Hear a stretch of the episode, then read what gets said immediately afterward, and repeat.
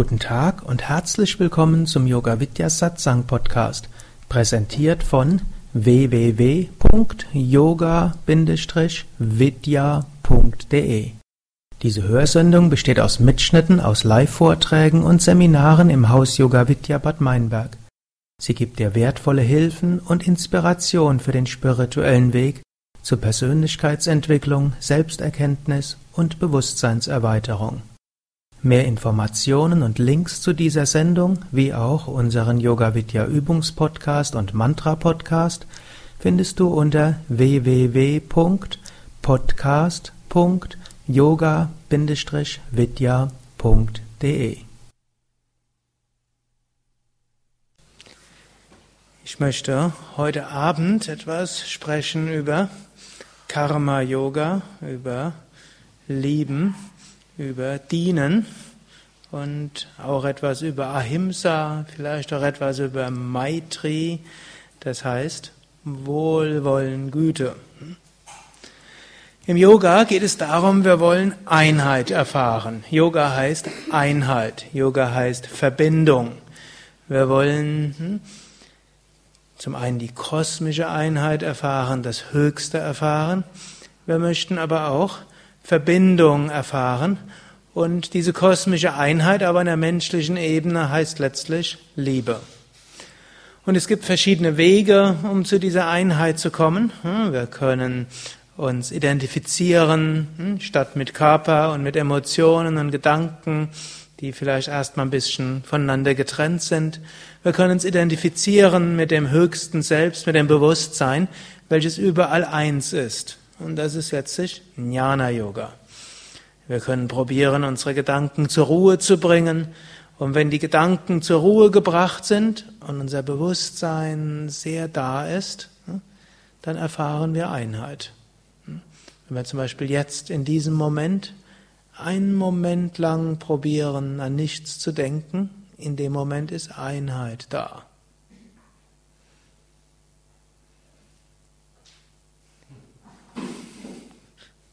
Aber ihr wisst, es ist nicht so einfach, an nichts zu denken. Ihr kennt alle den Trick. Hm?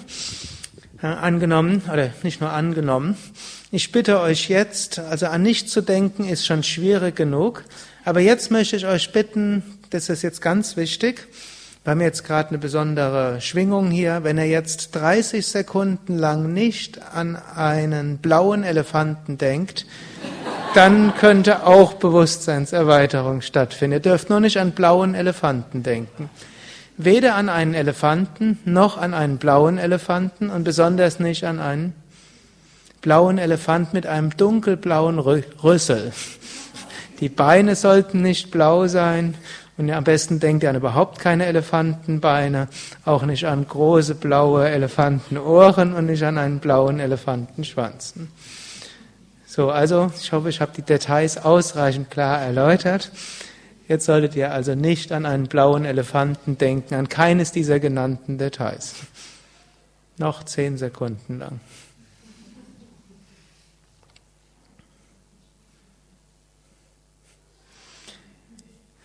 Gut, ich glaube, hm, die meisten werden jetzt erstmals in ihrem Leben hm, die Worte blauer Elefant wiederholt haben.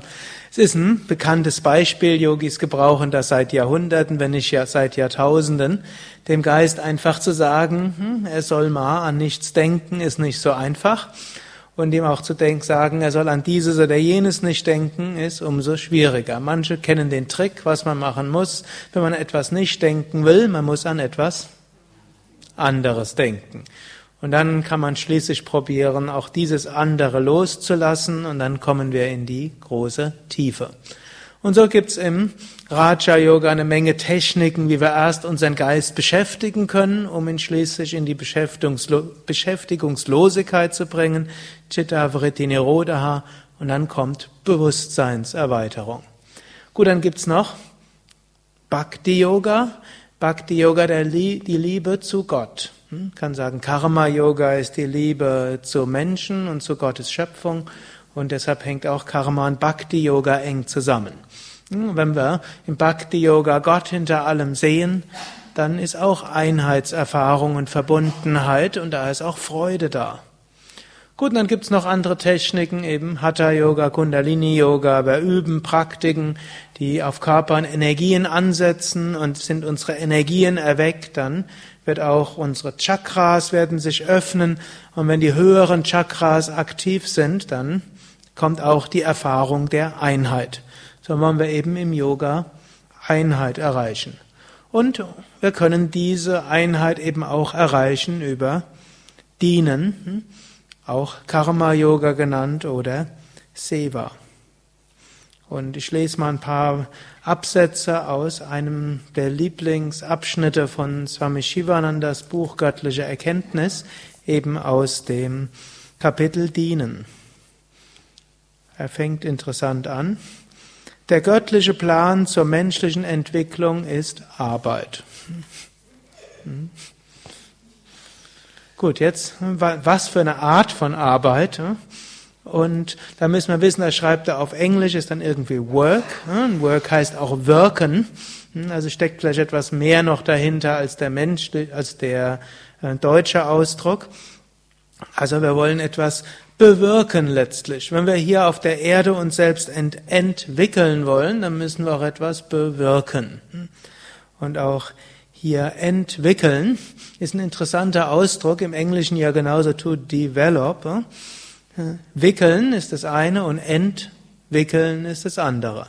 Und Entwicklung heißt, dass wir unsere Verwicklungen ablegen wollen. Finde ich eine schöne Sache, dass das im Deutschen ähnlich funktioniert.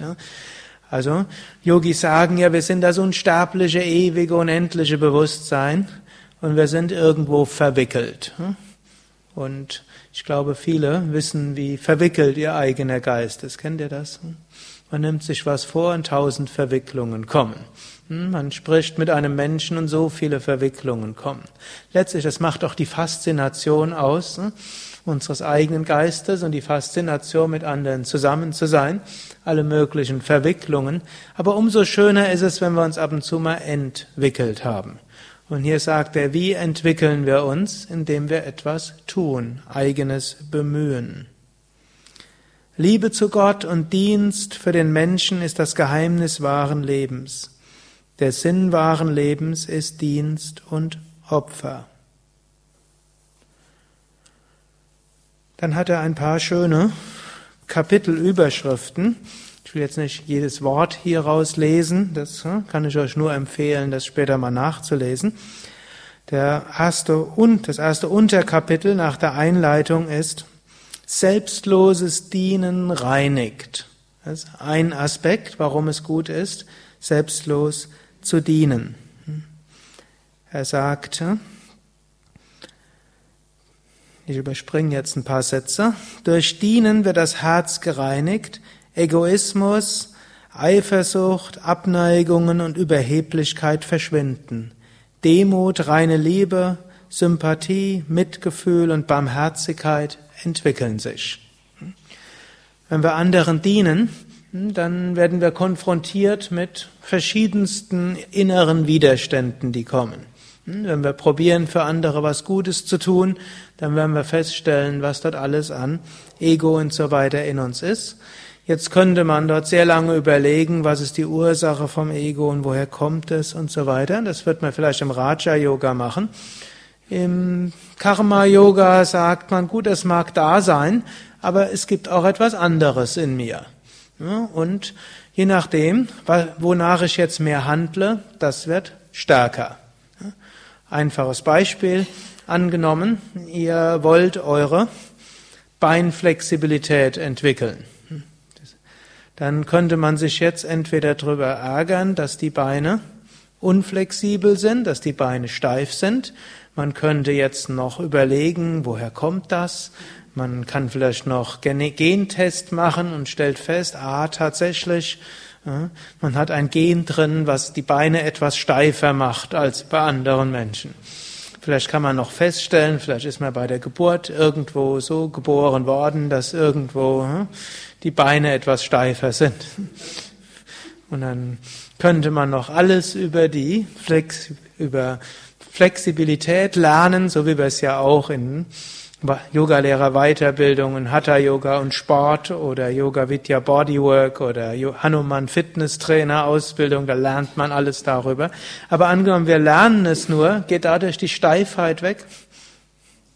Nein. Sondern, was müssen wir machen? Hm, wir dehnen die Beine, indem wir die Vorwärtsbeuge machen. Natürlich ist es gut zu wissen, wie man sich richtig dehnt. Hm, früher hat man mir ja gedacht, man muss einfach vor und zurück gehen, immer wieder hinein, hm, mit bisschen Karacho und Schwung. Heute weiß man, Flexibilität wird so nicht wirklich gut entwickelt, sondern das, was die Yogis schon vor tausenden von Jahren gesagt haben, gleichmäßiges, bewusstes Dehnen mit Entspannung, das hilft. Und so werden wir flexibel. Man wird sogar flexibel, ohne zu wissen, dass Flexibilität eine Funktion des Bindegewebes ist. Und so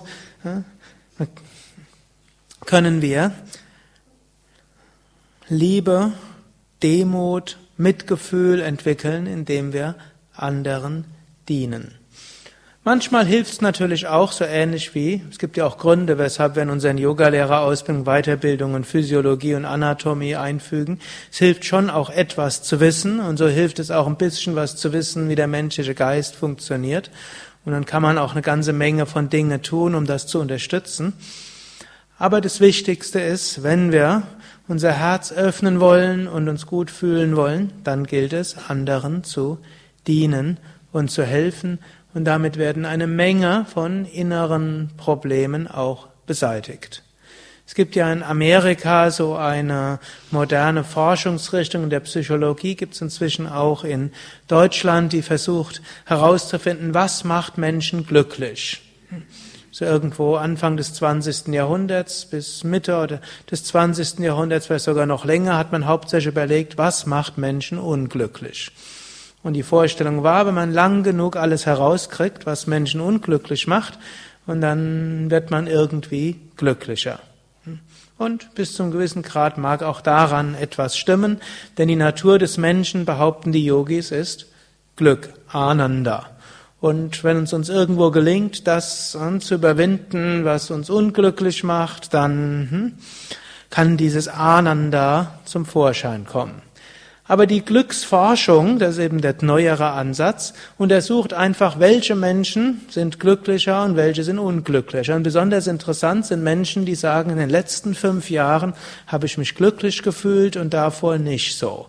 Und dann kann man fragen, was hat sich geändert in der Zeit? Irgendwann mal in den 90er Jahren ist mal so die Vorstellung oder ist mal irgendwo Forschungsergebnisse durch die Presse gegeistert, dass das Grundglücksgefühl mehr oder weniger angeboren sei. Das heißt, tatsächlich eine Menge von empirischen Studien zeigen, jemand, der in seinen, der schon im Kindergarten ein glückliches Kind ist, höchstwahrscheinlich auch noch ein glücklicher Rentner.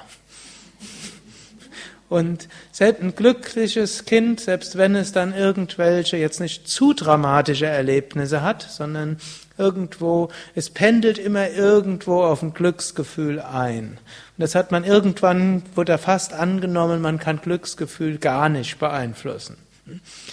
Aber das wird ja dem widersprechen, was die Yogis sagen. Die Yogis behaupten nämlich, man kann sehr wohl ein glücklicher Mensch sein. Wenn wir heute glücklich sind, dann können wir noch glücklicher werden. Und wenn wir heute vielleicht sehr depressiv sind, dann ich spreche jetzt nicht von klinischer Depression, das ist ein bisschen äh, etwas schwierigeres Thema, sondern depressiv, wie man es im Alltagsgebrauch nimmt. Wörtlich heißt das einfach niedergedrückt, niedergeschlagen, also von dem ursprünglichen lateinischen Bedeutung. Dort können wir sehr wohl lernen, mehr Glücksgefühl zu erfahren.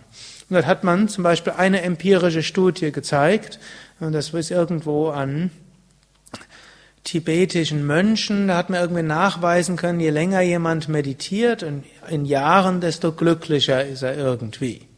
Da hat man sogar nachweisen können, durch langjährige Meditation ändert sich irgendwas mit dem Präfront, präfrontalen Kortex oder prä, präfrontalen Kortex.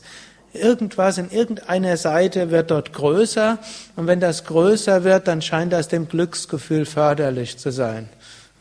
Also es gibt dort irgendwelche Studien, die könnt ihr auch irgendwo auf dem Yoga Vidya Blog nachlesen, die habe ich irgendwo mal äh, dort aufgeführt. Also wir können hm, dort etwas tun und schon allein täglich meditieren ist gut, um glücklicher zu sein. Aber man hat noch zwei andere Dinge dort herausfinden können, eigentlich sogar drei. Hm. Aber das die zwei wichtigsten, die ich ansprechen will. Jemand, der das Gefühl, der, der den Sinn in seinem Leben sieht, anderen zu helfen und zu dienen und die Vorstellungen hat und die Überzeugung hat, er kann was Gutes für andere bewirken, der ist glücklicher als jemand, der sagt, mir geht's nur um mein eigenes Glück. Gut, eine zweite Sache, die man dort festgestellt hat, jemand, der das Gefühl hat, seine Talente kreativ ausleben zu können und das noch dazu zum Wohl für anderen, der ist besonders glücklich. Also, das sind zwei Dinge, die uns glücklicher machen können und das ist alles Karma, Yoga und das ist dieses Dienen. Und im Grunde genommen, indem wir etwas tun für andere, können wir selbst glücklicher werden. Indem wir dabei verschiedene innere Widerstände überwinden und dann für andere tun, können wir glücklicher werden. Durch selbstloses Dienen und Barmherzigkeit entwickle das Herz und reinige den Geist. Reinige dein Herz durch uneigennützigen und demütigen Dienst an den Armen und Bedrängten und mache es zu einem tauglichen Sitz, um Gott darin wohnen zu lassen.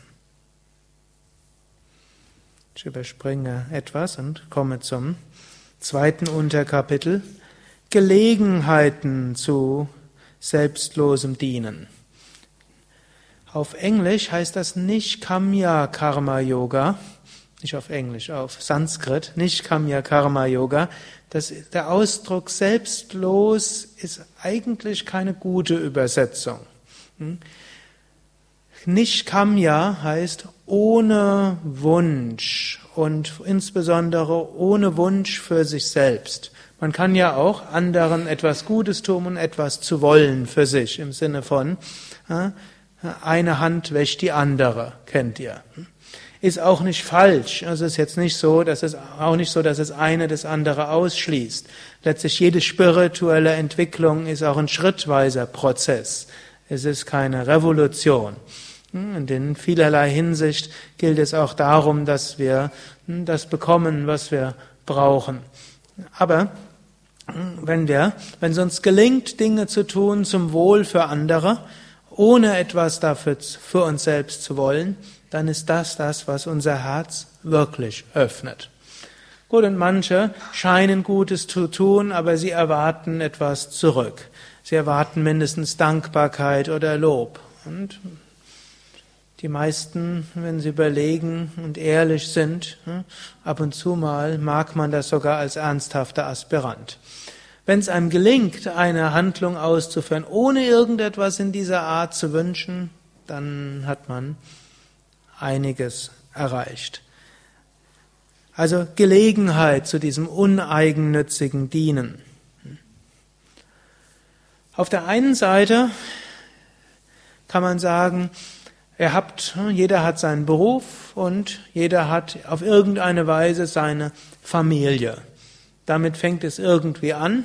In seiner Familie will man dienen und es kann eine spirituelle Familie sein, in der man wohnt. Es kann Mann, Frau, Lebensgefährte sein, es kann Kinder sein, es können die Eltern sein. Und dort kann man schon dienen und das öffnet das Herz. Das ist ein Aspekt. Dann kann man sagen, wenn man irgendwo einen Arbeitsplatz hat, angenommen es ist ein Arbeitsplatz, wo man wirklich etwas tut, um anderen zu dienen, dann ist es wiederum leicht. Und ich habe so festgestellt, unter den Yoga-Übenden sind die sozialen und lehrenden Berufen etwas stärker vertreten als andere. Es gibt's natürlich, gibt natürlich auch jede Menge, die in der Wirtschaft stehen. Es gibt jede Menge, die Handwerker sind. Aber ich glaube, die sozialen, lehrenden Berufe sind ein bisschen überrepräsentiert. Ich kann auch gerade mal hier fragen, wer von euch ist in einem sozialen oder lehrenden Beruf oder hauptsächlich sozialen lehrenden Beruf? Das ist so. sicherlich erheblich mehr als in der Normalbevölkerung. Es ist ja knapp die Hälfte der Anwesenden.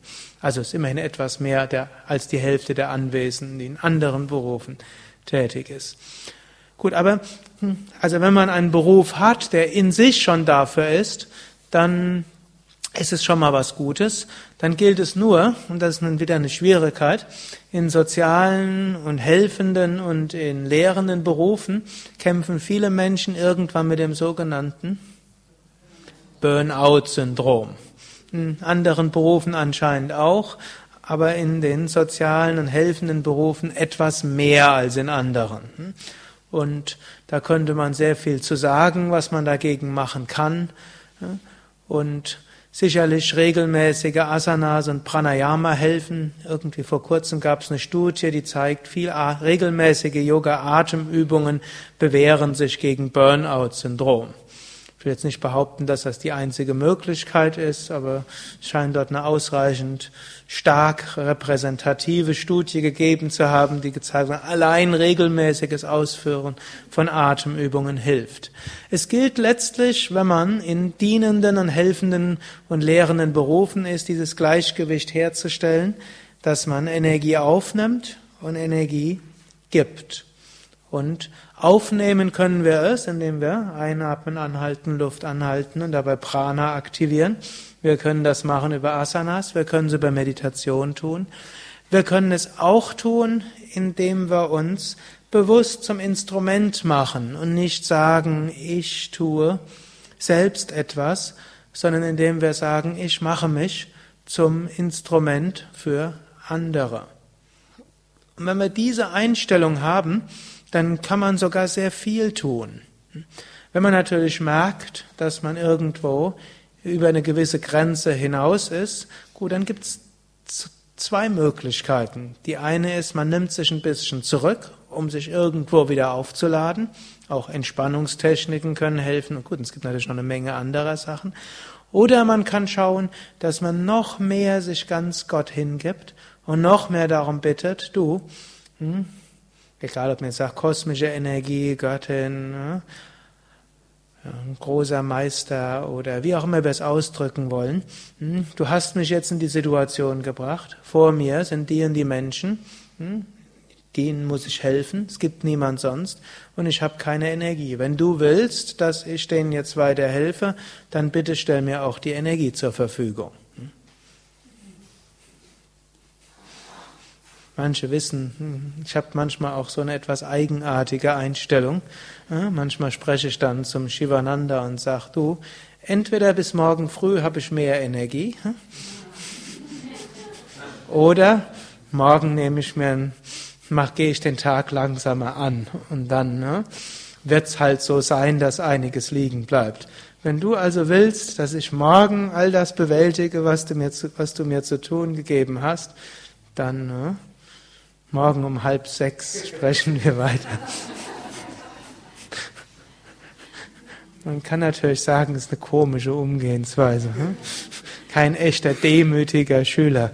Aber ich muss sagen, ich bin damit gut gefahren. Und manchmal passiert es dann tatsächlich, oder meistens passiert es mir, dass ich dann aufwache und dann irgendwo, meistens, wenn ich das so gefragt habe, wache ich dann sogar gleich eine halbe Stunde früher auf, kann dann noch ein paar zusätzliche Runden Bastrika beim Pranayama integrieren und dann noch ein bisschen früher loslegen. Gut, und manchmal merke ich, nee, ja, Körper braucht seine Ruhe, da muss ich jetzt halt einfach ja, einiges ja, so lassen.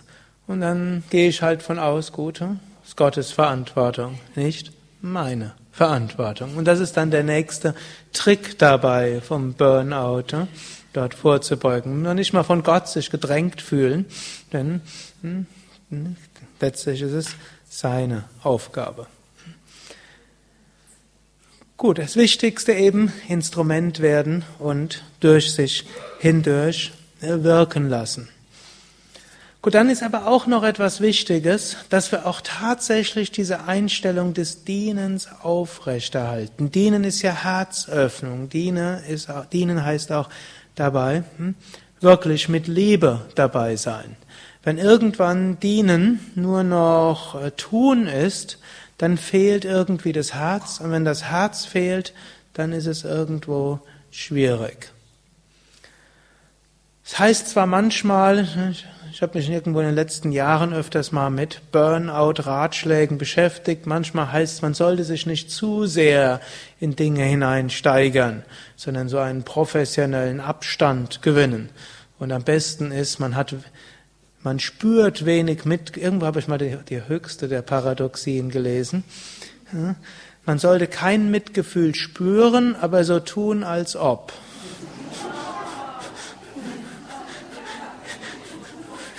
Denn wenn man es nicht spürt, dann wird man nicht so schnell ausbrennen. Aber wenn man so tut, als ob man es hätte, hat man größere Wirkung, sowohl als Lehrer als auch in einem sozialen Beruf. Gut, für wen es funktioniert, schön, aber ich finde die Vorstellung grässlich, dass ich anderen helfe und das nur noch als Job tue und äh, nichts dabei spüre. Dann könnte ich gleich was weiß nicht, ich kann mir eigentlich gar nichts vorstellen, was ich machen könnte, ohne Liebe dabei zu erfinden. Das würde überhaupt keinen Sinn machen. Hm? hm? Könnte man gleich einen Roboter das machen lassen. Hm? Na, also, aber die Schwierigkeit ist eben, wenn man sich zu sehr hineinsteigert und nicht das Gefühl hat einer höheren Anbindung dabei. Und wenn man nicht sieht, dass auch was man nicht bewirken kann, auch nicht sinnlos ist, dann kann man auch leicht ausbrennen. So ist also gut, mit Liebe sich zum Instrument machen und auch zu wissen, man kann nicht alles tun. Und auch Leiden hat irgendwo seinen Sinn. Wir helfen, wie wir können, wir lindern Leiden auf die Weisen, die wir können, aber wir wissen auch, manches können wir nicht ändern. Und daran hat es auch seinen Sinn. Und an Menschen, die unter Burnout leiden, mindestens, ich spreche jetzt auch nicht um die, um die tieferen Phasen, da gibt's dann auch noch sehr viel mehr zu sagen. Aber jetzt haben wir diese kleineren Stufen, die, wenn man sie rechtzeitig auffängt, nicht in die tieferen hineinführt. Also dort ist eben manchmal auch so eine Art, man könnte sagen, Achtsamkeitsfokussierung. Sie denken mehr an das, was schwierig ist. Sie denken mehr an die Fälle, wo sie nicht helfen können. Und sie denken mehr daran, wo sie gegen ihre Natur irgendwas machen müssen und denken weniger daran, wie viel Menschen sie helfen können, wo sie ihre Talente doch einsetzen können. Und das führt dann auch zum gewissen Frust. Typisches Beispiel, angenommen, jemand ist Krankenschwester. Auf der einen Ebene kann eine Krankenschwester viel helfen, viel bewirken, vielen Menschen helfen. Auf einer anderen Ebene heute hat eine Krankenschwester sehr wenig Zeit, wirklich, sich um Patienten so zu kümmern, wie sie es gerne machen würde, und sieht oft genug, die Patienten auch leiden und gerade wenn jemand in der Krebsstation ist, vielleicht sogar Kinderkrebsstation, ist das äußerst belastendes dabei zu sehen, wie Menschen, um die man sich gekümmert hat, leiden und sogar sterben. Und das ist eine sehr schwierige Situation. Ich habe jetzt ein extremes Beispiel gegeben, aber es gibt viele andere. Und wenn man dann nur an die an das denkt, was man an Restriktionen hat und was man gerne anders machen würde und daran denkt, wo man nicht helfen konnte, das äh, raubt einem die Energie. Wenn wir dagegen erkennen, ich kann einiges bewirken, ich will meine Energie geben und selbst der, der stirbt, dem will ich noch Lichtkraft schenken. Ich glaube, es ist jetzt auch eine Sterbebegleiter-Ausbildung. Hm? Also gerade nicht nur selbst, wer stirbt, sondern gerade denen, die sterben, will ich etwas Mitgefühl geben, ich will mein Herz geben, ich will Licht dort schenken, hm, dann ist das wiederum eine sehr herzöffnende Aufgabe, die auch wieder viel Freude letztlich bringen kann. Dann gibt es aber auch das kleine Dienen. Es gibt das große Dienen, woraus man seinen Job machen kann. Man kann natürlich auch in gewinnzielorientierten Unternehmen kann man schauen, dass man dort dient. Man kann natürlich seinen Kunden dienen. Gut, es gibt vielleicht bestimmte Produkte, die man nicht verkaufen sollte. Also ein Waffenhändler hm, ist vielleicht nicht der richtige Beruf für einen Yoga-Aspiranten. Metzger auch nicht. Hm. Und äh, Auftragskiller auch nicht. Hm. Und ich will jetzt nicht noch eine Reihe, ich habe jetzt nicht eine Reihe anderer Berufe aufzählen, wo es vielleicht etwas äh, grenzwertiger ist als da, wo es relativ klar ist. Also es gibt bestimmte Dinge, da wird man einfach äh, irgendwo unterscheiden müssen und sagen, das geht und das geht nicht. Hm? Gut, aber hm, es gibt nichts, was nur gut ist und nichts, was nur schlecht ist. So kann man dann eben schauen. Hm? Selbst wenn dann vielleicht die Produkte nichts, nichts besonders sind, die den Menschen wirklich ja, spirituell weiterhelfen oder sie zur Gesundheit führen, vielleicht äh, helfen sie manchen Menschen wenigstens so ein bisschen mehr Freude und sie schaden ansonsten nicht. Und hält die Wirtschaft in Gang und gibt Menschen Arbeit und Brot und hilft dann dem Staat Steuern zu bekommen, der dann davon Schulen bauen kann und Kindergärten. Und so hat, ist da auch irgendwo was drin und irgendwo hält das ganze Rad in Gang dass Menschen Gelegenheiten finden, Dach über dem Kopf zu haben und dann spirituell auf irgendeine Weise zu wachsen. Und dann, wenn man das dann tut, mit seinen Kollegen liebevoll umgeht, wenn man versucht, Kunden ne, ehrlich und wohlmeinend zu beraten, wenn man dabei vielleicht auch mal sich durchsetzt, aber auf freundliche Weise, wenn man lernt, seinen Charakter dabei zu stärken, und dann Gutes zu bewirken. Und wenn man sehr gut verdient, kann man dann ja auch einen Teil ja, irgendwelchen karitativen Werken geben. Und dann hat, tut man auch, auch etwas Gutes und man kann im Kleinen immer wieder etwas Gutes tun. Und Patanjali schreibt irgendwo von einem Mahavrata, einen großen Vorsatz, den man fassen kann. Gut, ein Vorsatz wäre, sich an die Grundethik zu halten. Und so wie ich jetzt spreche, ich wollte ja eigentlich sehr viel mehr noch sagen, aber ich glaube, ich werde bei diesem Kapitel hier bleiben. Hm?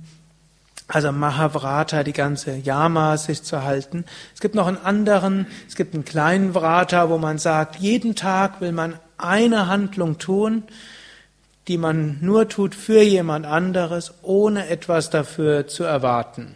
Pfadfindermotiv das ist schon etwas Gutes. Kann man sagen, gut, den Rest der Handlungen sorge ich dafür, dass ich dafür auch was krieg hm? und irgendwo hm, vielleicht auf eine Weise natürlich nicht unrechtmäßig, nicht über Gebühr, aber irgendwo fairer Austausch. Hm? Aber eine Handlung will ich machen, wo ich nichts für erwarte. Und das jeden Tag. Es ist eine Handlung, das ist machbar. Dann gibt es einen zweiten, und das ist dann nicht der Vrata, sondern der Mahavrata. Und der Same Vishnu hat es mal so gesagt, als Mahavrata könnte man sagen, alles, was ich in meinem Leben tue, sei dem Wohl anderer gewidmet. Alles. Egal, was ich tue, will ich auch tun zum Wohl anderer. Das ist ein großer, großer Ausdruck. Und dann kann man auch weiter sagen, und ich möchte eine positive Kraft im Leben sein von allen Menschen, mit denen ich zu tun habe. Bei Same Vishnu konnte man sehen, dass er diese Vorsätze durchaus ernst gemeint hat. Also es war besonders interessant, Same Vishnu zu sehen mit Taxifahrern. Die Zentren hatten ja alle keine Autos und die Ashrams eigentlich auch nicht. Und dann musste man halt ständig irgendwo mit. Ne? Wenn man zum Flughafen fahren wollte, war immer ein Taxi dann da. Ne? Und der Same Vishnu war immer ausgesprochen freundlich zu Taxifahrern. Und ich hatte auch schon Teilnehmer gehabt, die zu mir, die gekommen sind, weil sie neben ihm im Flugzeug gesessen haben. Der Same Vishnu war jetzt keiner, der unglaublich viel geredet hat. Eigentlich im Gegenteil war er so einer, der mehr nach innen gehen wollte. Aber es hat ihm auch immer am Herzen gelegen, Menschen ein Lächeln zu schenken. Und wenn sie ihn an zurückgelächelt haben, dann hat er auch irgendein Wort gesagt und manchen hat er dann auch irgendwie einen Ratschlag gegeben, irgendwelche zur Gesundheit, zur Heilung und von vielem anderem. Und so kann man das durchaus machen. Also angenommen, kommt ein Briefträger ins Haus. Manche sagen, die Post ist da. Aber nicht die Post ist da, sondern ein Mensch ist gekommen. Hm? Gott ist gekommen in Gestalt eines Menschen. Oder hm, man geht an in den Naturkost-Supermarkt, an die Kasse. Geht man an die Kasse? Ja, vielleicht gibt es dort die Kasse, wo man hingeht. Vielleicht wird es irgendwann auch noch menschenlose Kassensysteme geben. Die wurden ja vor kurzem irgendwann getestet. Vielleicht braucht man, wäre vielleicht die zukünftige Gesellschaft. Man geht dort durch, braucht nicht bezahlen, noch besser. Der Computer bestellt alles selbst noch besser. Hm? Und er isst auch alles selbst und richtet das Haus ein und alle an. Und ihr könnt dann alle im Haus Yoga Vidya sein und in der Zeit kann euer Computer mit anderen Computern sich unterhalten und Hauseinrichtung spielen und kochen und alles mögliche andere. Hm?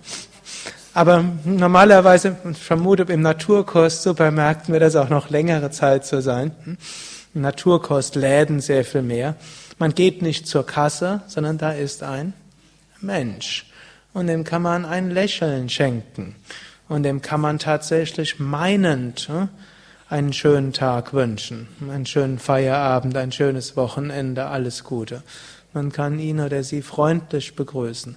Es muss nicht alles überschwänglich sein, das ist manchen Menschen auch peinlich, aber es, hm, aber es kann etwas Schönes sein. Ich werde nie vergessen, ich kannte mal so eine Verkäuferin, die, deren Aufgabe es war, meine ich mindestens, jeden ihrer Kunden glücklich zu machen. Das war so eine alte Verkäuferin am Münchner Viktualienmarkt, die hat Salat verkauft. Und die hat immer sehr, hat immer, die hat wenig geredet, sie hat aber den Menschen zugelächelt und hat sich so leicht nach vorne gebeugt, wenn sie dann den Salatkopf gegeben hat. Und manche kennen die Geschichte, ich erzähle sie so ab und zu mal. Es war irgendwo ein wichtiger, hat mich tief berührt. Und eines Tages ging es mal aus irgendwelchem Grund nicht so gut. Und da bin ich zu ihr hingegangen, habe meinen Salatkopf gekauft. Und dann hat sie ihn mir so gegeben und hat mir zugenickt, in die Augen geschaut.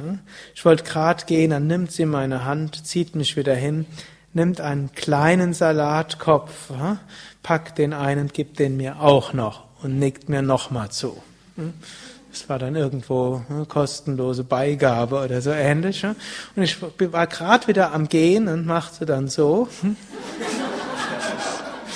Und ich bin wieder zurück und dann gibt sie mir so einen winzigen Salatkopf, wickelt auch den in Zeitungspapier ein, gibt ihn in beide Hände, in meine Hände, fasst ihre Hände um meine Hände und nickt mir nochmal zu und lächelt. Ich bin fröhlich, beschwingt und mit offenem Herzen nach Hause gegangen. Das hat die Frau nur eine Minute gekostet und zwei kleine unverkäufliche Salatköpfe. Aber für mich war es ein, hm, hat es irgendwo was bewirkt, was bis heute irgendwo noch da ist. Und ich habe die Frau später auch beobachtet, wollte gucken, mag die nur mich? Hm? Könnte ja sein. Aber zum aber zur Enttäuschung meines Egos musste ich feststellen, Sie war so freundlich auch zu anderen. Und das, für mich ist sie bis heute eine der Heiligen unserer Zeit. Und solche kleinen Dinge können wir machen. Das geht so weit bis zum Steuerprüfer. Auch der Steuerprüfer ist nicht der Böse, sondern er tut seine Pflicht. Das heißt jetzt nicht, dass man ihm jetzt alles hinterherwirft. Wir haben auch unsere Pflichten. Aber es heißt, den Menschen, selbst wenn er unfreundlich ist, mit Freundlichkeit und Ehrerbietung zu behandeln. Egal, wer es ist, was die Menschen machen. Wir wollen eine gute Kraft im Leben von jedem Menschen sein. So kann man mindestens einen Vorsatz fassen. Wenn man dann auch sagt, ja, ich alles, was ich tue, sei dem Wohl für andere gewidmet. Das heißt jetzt nicht, dass man jetzt auf alles verzichtet und nur noch von morgens bis abends schuftet. Denn irgendwann hat man dann keine Energie mehr und dann kann man nicht mehr wirklich etwas geben und dann hat man so eine Art Märtyrergesicht.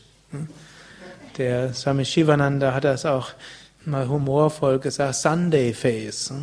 Allerdings, das müsst ihr wissen, das ist jetzt aus dem Puritanismus. Also am Sonntag darf nicht gelächelt werden. Ich kann mich erinnern, als ich nach Toronto kam, da wurde mir erzählt, dass ein paar Jahre vorher, bis ein paar Jahre vor, durfte dort am Sonntag kein Kino sein und es war verpönt, am Sonntag zu lächeln oder zu lachen. Es musste ernst sein. Auch eine Form von Spiritualität. Nicht die yogische Spiritualität. Und dann hat er auch gesagt, don't put on Sunday face and don't put on castor face. Jetzt Castor Face ist Rizinusöl Gesicht. Das müsst ihr verstehen. Im alten Indien war es üblich, dass zweimal im Jahr die Kinder mit Rizinusöl eine Darmreinigung gemacht haben. Und ihr wisst, was das ist. Und die Kinder haben das nicht gerne gehabt. Weshalb sie dann einen Tag vorher ein Castor Face hatten. Gut, also.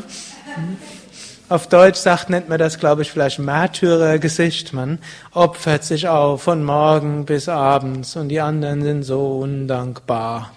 Und keiner schätzt das, was ich tue. Und ich bin der Einzige, der den Karren ständig aus dem Dreck zieht. Gut, damit ist auch, gut, vielleicht ist manchmal auch damit geholfen. Darf man ja auch nicht ausschließen. Manchmal ist es ja auch, ist es auch so. Alle anderen tun wenig und man selbst muss es tun, denn irgendjemand muss es ja machen. Hm? Nur wenn das zu lange ist, dann kommt man eben irgendwann in diese Burnout-Geschichte und dann ist es auch nicht schön. Und wenn man nicht reinkommt, dann ist es für die anderen nicht schön. Hm? Hm? Und so gilt es, dass man etwas für sich tut, um anderen dienen zu können. Dann kann man sagen, heute hm, mache ich ein paar Stunden etwas ganz Entspannendes ich kümmere mich mal heute etwas weniger um diese und jene und ich mache das für andere. Man kann sogar sagen, ich gehe ins Kino für andere. Denn dann komme ich auf andere Gedanken und dann nachher bin ich wieder etwas freundlicher mit anderen. Oder man geht in die Sauna für andere, man macht Pranayama für andere, man meditiert für andere, man isst auch mal ein Eis für andere.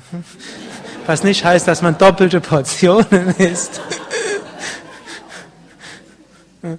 Sondern es heißt, man macht das, was einem irgendwie gut tut, um anderen nachher besser dienen zu können. Dann hat man nicht diese Dualität, die viele machen. Soll ich jetzt was für mich machen oder soll ich was für andere machen? Was ist jetzt dran? Bin ich dran oder bin andere dran?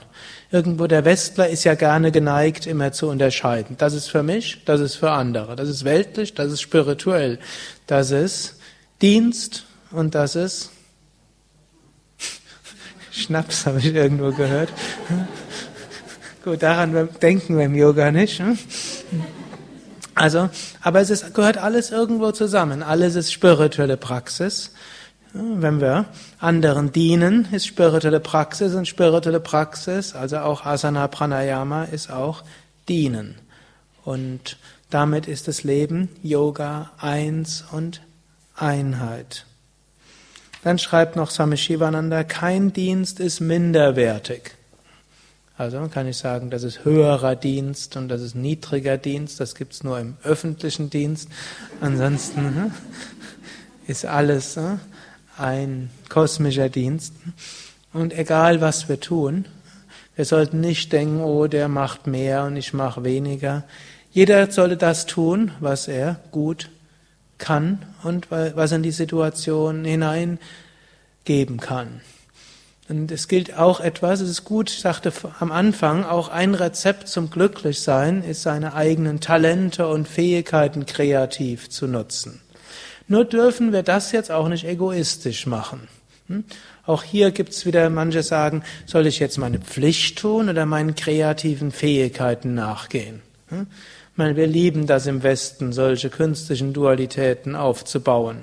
Entweder das eine oder das andere. Vor, wer vor ein paar Wochen da war, da habe ich ja schon gesprochen über sowohl als auch.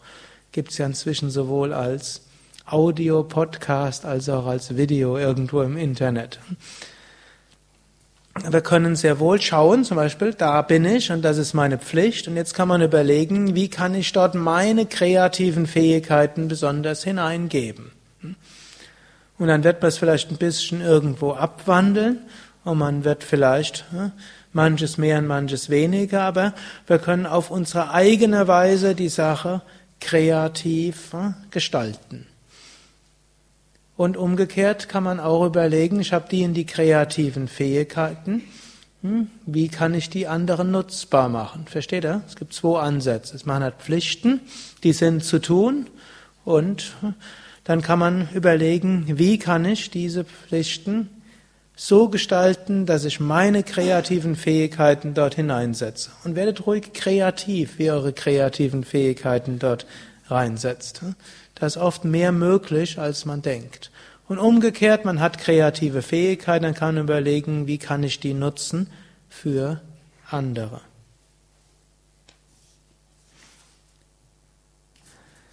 Nächster Aspekt, wie dient man?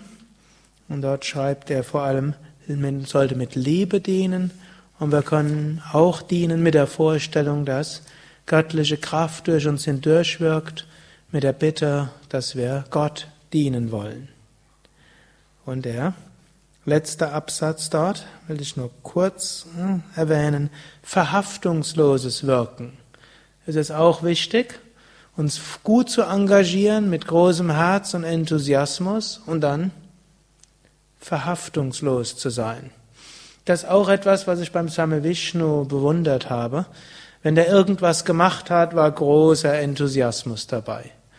Aber er konnte es auch von einem Moment auf den anderen loslassen. Also hat irgendwas in Gang gesetzt und es lief gut und dann hat er es anderen überlassen, es fortzufahren. Könnte man ja sagen, hat er jetzt gerade toll gemacht und jetzt, ne, da könnte er doch immer weiter entwickeln. Dann hat er jemand anders gefunden, hat es weitergemacht, aus, vorbei. Oder große Widerstände, alles Mögliche und ne, irgendwo es klappt und dann Anschließend gibt es aber irgendwas anderes, was wichtiger ist und dann loslassen. Allerdings darf man das auch nicht mit Verantwortungslosigkeit verwechseln. Es gibt auch Menschen, die sind nicht verhaftungslos, sondern verantwortungslos. Man fängt mal was an und verspricht zehn Leuten 20 Dinge und danach fühlt man irgendwie eine innere Stimme und die sagt, hm, soll der doch seinen Dreck alleine machen. Hm? Nach mir die Sintflut. Hm? Das ist nicht verhaftungsloses Dienen, das ist verantwortungsloses Dienen. Hm? Wenn da nicht große ethische Gründe dagegen sprechen, dann gilt, was man versprochen hat, sollte man halten. Wenn man, wenn man Verantwortung übernommen hat, dann sollte man sie auch ausführen. Verhaftungslos ist dann, wenn man einen Job übernommen hat und da kommt jemand anders, der kann das auch und macht es ganz gern und dann übergibt man es dem anderen mit allen Guten und geht dann zur nächsten Sache zum Beispiel. Oder man hat was Großartiges aufgebaut und im nächsten Moment alles verloren. Gibt's ja. Hm, vielleicht hat man einiges gelernt an Kraftdurchsetzungsvermögen, vielleicht hat man in der Zwischenzeit mehrere Dutzend Menschen glücklich gemacht, die Sache ist vorbei, kommt etwas Neues. Nicht hm, jahrelang bedauern, was man doch für alles reingesetzt hatte und böses Schicksal. Also stattdessen, hm, wir tun, was wir können, mit großer Verantwortung, wir sind aber nicht verhaftet. Und nicht verhaftet sein heißt auch oft, dass man nicht verhaftet ist an die Art, wie wir es machen. Manchmal stellt man ja fest, die Art, wie ich es mache, ist, führt nicht zum gewünschten Resultat. Was ist, dann haben Menschen oft zwei Weisen damit umzugehen. Das zweite ist mehr vom Gleichen. Funktioniert oft und öfter funktioniert das nicht. Oder das nächste ist es ganz sein zu lassen. Aber es gibt eine andere Weise. Wir können auch überlegen, daran will ich arbeiten. Das will ich erreichen. So hat es nicht geklappt. Und dann kann man überlegen, könnte ich es anders probieren? Gibt es eine andere Weise, dort hinzukommen? Und das war auch immer bei Same Vishnu schön, der hat immer kreative neue Weisen. Hat, so, hat gern gesagt, impossible is not yogic. Unmöglich ist nicht yogisch. Aber das heißt nicht, dass man durch die Wand gehen sollte. Manchmal sind die Wände stärker als der Kopf.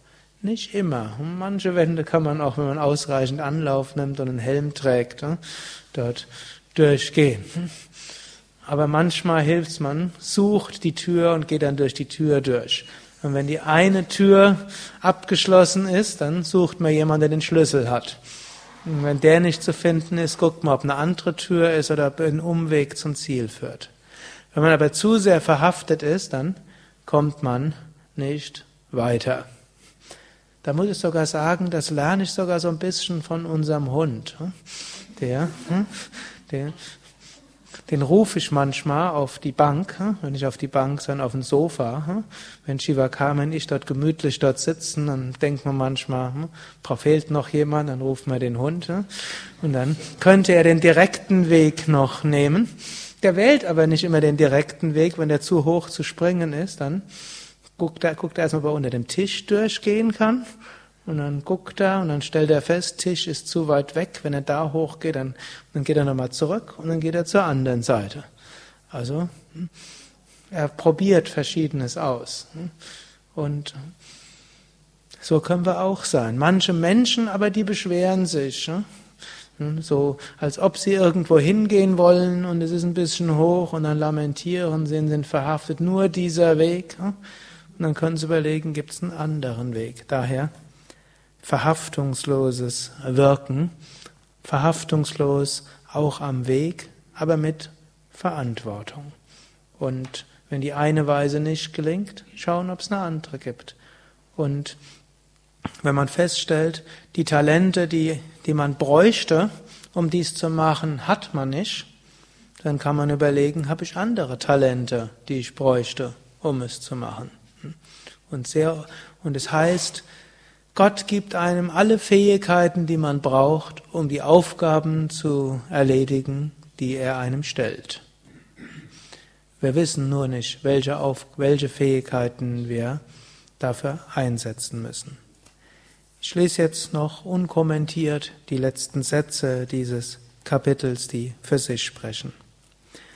Möge es dein Ideal sein, den Armen, den Kranken und der ganzen Gesellschaft zu dienen, die Gefallenen zu erheben, die Blinden zu führen, was du besitzt mit anderen zu teilen, den Verzweifelten Trost zu spenden, die Leidenden aufzuheitern. Möge es deine Losung sein, vollkommenes Vertrauen zu Gott zu haben, den Nächsten wie dein eigenes Selbst zu lieben.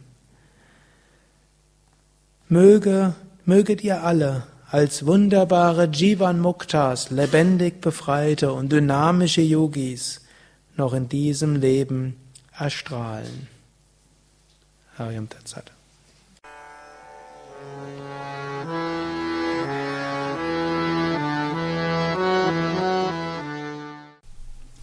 Dies war also die aktuelle Ausgabe des Yoga Vidya Satsang Podcasts, präsentiert von www.yoga-vidya.de. Das ist y o g a vidya.de. Mehr Informationen und Links zu dieser Sendung, wie auch unseren Yoga Vidya Übungspodcast und Mantra Podcast findest du unter www.podcast.yoga-vidya.de. Podcast schreibt sich P O D C A S T. yoga-vidya.de www.yoga-vidya.de. Mehr Informationen für den Weg von Yoga und Meditation erhältst du unter unserer Website. Da findest du auch das Seminarprogramm der Yoga Vidya Seminarhäuser im Westerwald und im Teutoburger Wald Bad Meinberg, das Kursprogramm der 50 Yoga Vidya Zentren und die Adressen von über 1200 Yogalehrern www.yoga-vidya.de über Kommentare freue ich mich, insbesondere natürlich auf iTunes und auf podster.de und meinem Blog www.blog.yoga-vidya.de. Bis zum nächsten Mal. Alles Gute. Herzlichst, Sukadev.